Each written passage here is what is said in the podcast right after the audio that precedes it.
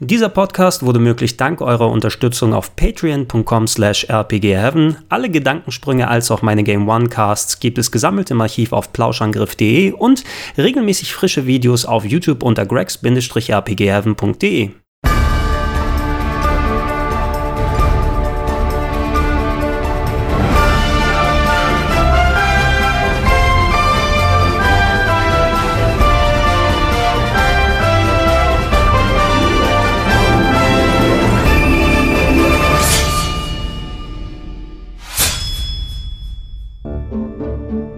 Lange Jahre bevor das Harry Potter Franchise in Sachen Videospiele untrennbar mit den Lego Games verbunden war, gab es eine Zeit, wo die Harry Potter Spiele durchaus viele verschiedene Genres bespielen konnten. Anfang der 2000er, als Umsetzung des ersten Buches Harry Potter und der Stein der Weisen, gab es ein Action-Adventure, das ich damals für meinen frisch zusammengebauten neuen PC gespielt habe und ich muss sagen, mir hat das Ding echt viel Spaß gemacht. Ich habe nämlich nicht nur gerne das Buch gelesen, sondern auch auch Harry Potter und der Stein der Weisen gezockt. Für die zweieinhalb Leute unter euch, die bis dato keinerlei Berührungspunkte mit der Harry Potter Serie hatten, hier eine kleine Zusammenfassung. Ende der 90er von der britischen Autorin J.K. Rowling erfunden, begleiten die Bücher den Werdegang des kleinen Harry mit der markanten Narbe auf der Stirn, der sein Dasein bei der Ziehfamilie den Dursleys fristen muss. Die behandeln ihn wirklich sehr, sehr schlecht, doch durch einen glücklichen Wink des Schicksals wird er auf die Magierschule Hogwarts eingeladen, wo er nicht nur lernt, dass er eigentlich der Sohn zwei großer Magier ist, sondern auch sich seinem Gegenspieler stellen muss, dem bösartigen Voldemort. Dank des Welterfolgs des ersten Buches wurde J.K. Rowling nicht nur aus dem Stand zur Multimillionärin, es folgten noch etliche weitere Bücher, eine achteilige Filmserie mit Milliarden Einspielergebnis und natürlich jede Menge Videospiele. Das Spiel, über das wir heute reden wollen, Harry Potter und der Stein der Weisen, basiert auf dem allerersten Buch, welches 1997 herausgekommen ist.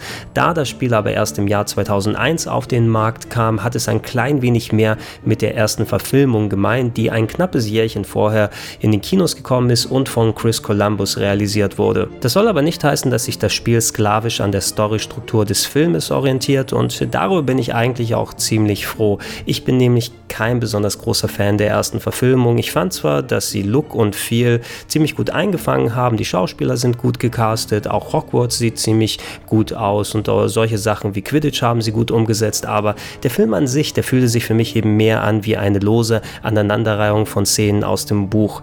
Das Spiel hingegen macht was ganz eigenes und nimmt grob die Ereignisse, die in Buch und Film stattgefunden sind, macht aber spielerisch noch ein klein wenig mehr draus und vor allem von Hogwarts sehen wir viel, viel, viel mehr. Aus der Third-Person-Perspektive dargestellt, erkundet ihr mit Harry nicht nur die bekannten Korridore, sondern ihr macht euch in die entlegensten Winkel der Magierschule auf. Ihr geht tief in den Untergrund, seid zwischen den Wänden unterwegs. Allgemein kommt dadurch ein wesentlich größeres und lebendigeres Gefühl rüber von der Schule, als ihr es noch in den Büchern und in den Filmen hattet. Sehr schön ist auch die ständige Interaktion mit den anderen Charakteren, die zwar in der englischen Fassung nicht von ihren originalen Schauspielern gesprochen werden, aber meist doch recht adäquat adäquat und gut besetzt wurden. Dazu seid ihr mit Harry häufig im Unterricht, wo ihr in leicht nervigen Sequenzen neue Zaubersprüche erlernen müsst. Da gilt es mit der Maus bestimmte Muster nachzuzeichnen. Habt ihr die aber erstmal drauf, könnt ihr sie innerhalb des Spieles mit einem Mausklick anwenden und äh, ja, dadurch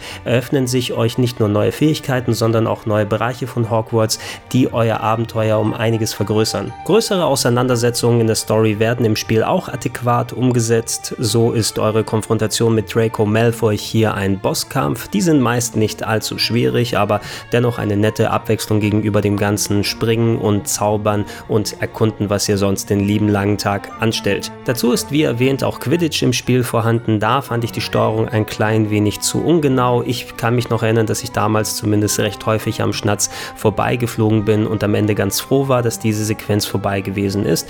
Dafür war aber der Rest des Spieles eben wirklich unterhaltsam unterhaltsam und äh, auf jeden Fall eines meiner schöneren Erlebnisse meiner frühen PC-Karriere Anfang der 2000er. Eine kleine Notiz ist übrigens auch noch der Soundtrack-Werte, der von Jeremy Soule gemacht wurde, dem Komponisten von Spielen wie Secret of Evermore oder den Elder Scrolls Spielen und äh, der hat lustigerweise, auch wenn das Spiel sich natürlich visuell sehr an den Filmen orientiert, äh, nicht den Soundtrack von John Williams gehört, bevor er mit dem Komponieren angefangen hatte. Dementsprechend sind die Melodien ziemlich unterschiedlich, aber dennoch nicht minder eingängig. Wenn ihr Harry Potter und der Stein der Weisen heutzutage spielen wollt, dann müsst ihr tatsächlich einigermaßen aufpassen, denn bei den fast ein Dutzend unterschiedlichen Versionen, die rausgekommen sind, gleicht fast keine der anderen. Wollt ihr ein Action-Adventure wie dieses hier spielen, dann müsst ihr zur PC-Version greifen. Auf der PlayStation 1 haben wir es zwar ebenfalls mit einem Third-Person-Action-Adventure zu tun, was aber komplett unterschiedlich vom Levelaufbau und von der Erzählweise her ist.